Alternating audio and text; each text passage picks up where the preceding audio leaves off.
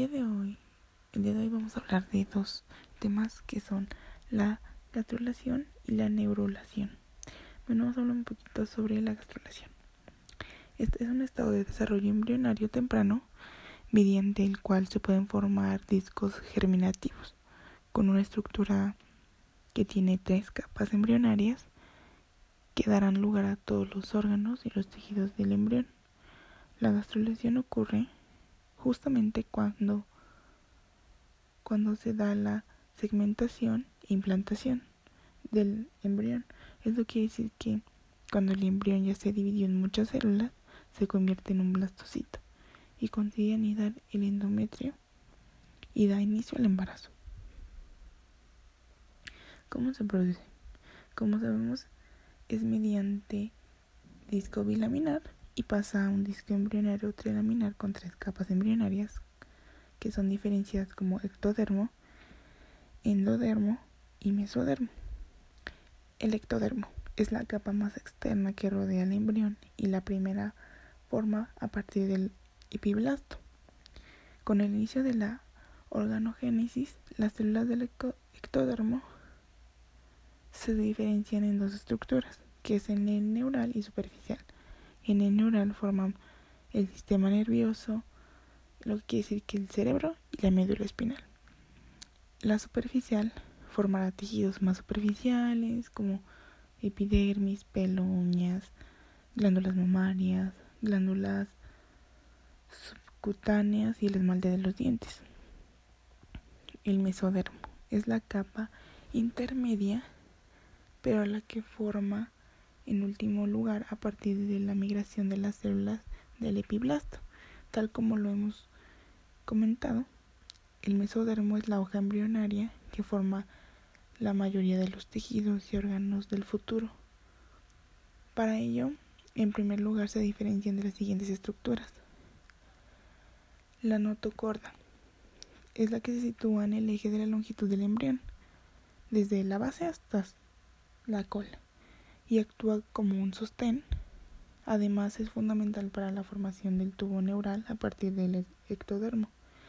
El, mesodermo paraxial es el que se desarrolla en el dorso del embrión y a lo largo de la notocorda las células mesodérmicas forman los llamados sómites, unos bloques celulares a ambos lados del tubo neural que se encargan de que el tejido muscular esquelético y que los cartílagos y la dermis.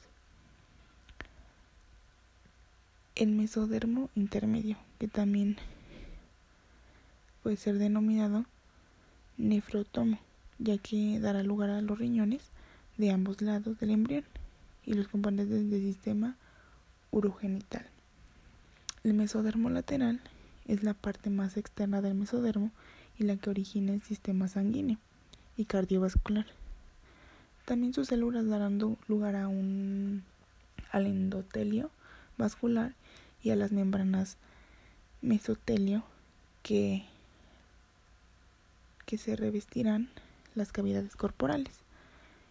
El endodermo es la capa más interna que con diferencia del cuerpo del embrión y el líquido que queda en el exterior se divide en dos partes, que es endodermo embrionario y extraembrionario. El endodermo embrionario da lugar a los órganos internos del cuerpo, aquellos que forman pues el aparato digestivo y el sistema respiratorio, eh, los que se encuentran la faringe, el estómago, el intestino, hígado, páncreas, vesícula biliar y los bronquios, vejiga, entre otras. El endodermo extraembrionario es la parte que queda fuera del embrión y que forma sacos vitelinos, una estructura que se encarga de nutrir, aportar oxígeno al embrión durante las primeras semanas de desarrollo.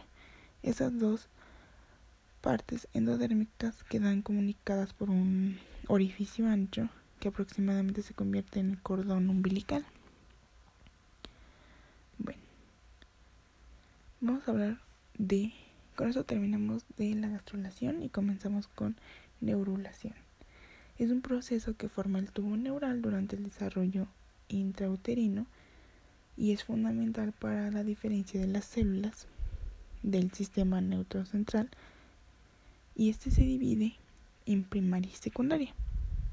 La primaria es la en la que la placa neutral comienza a replegarse en sí misma y la secundaria culmina el proceso y permite el desarrollo. Bueno, la neurulación primaria es en la cual las células que se encuentran rodeando la placa neural comienzan a dirigir las células de las placas neurales a, proliferar y invaginarse y se separan. Y la neurulación secundaria es donde se, se da la formación de tubo hueco a partir de la unión de las células mesenquimáticas. El tubo neural se forma por la unión de dos tubos que se desarrollan independientemente por medio de diferentes procesos morfogenéticos y moleculares. Generalmente sus porciones anteriores se desarrollan por neurulación primaria y los posteriores por neuración secundaria.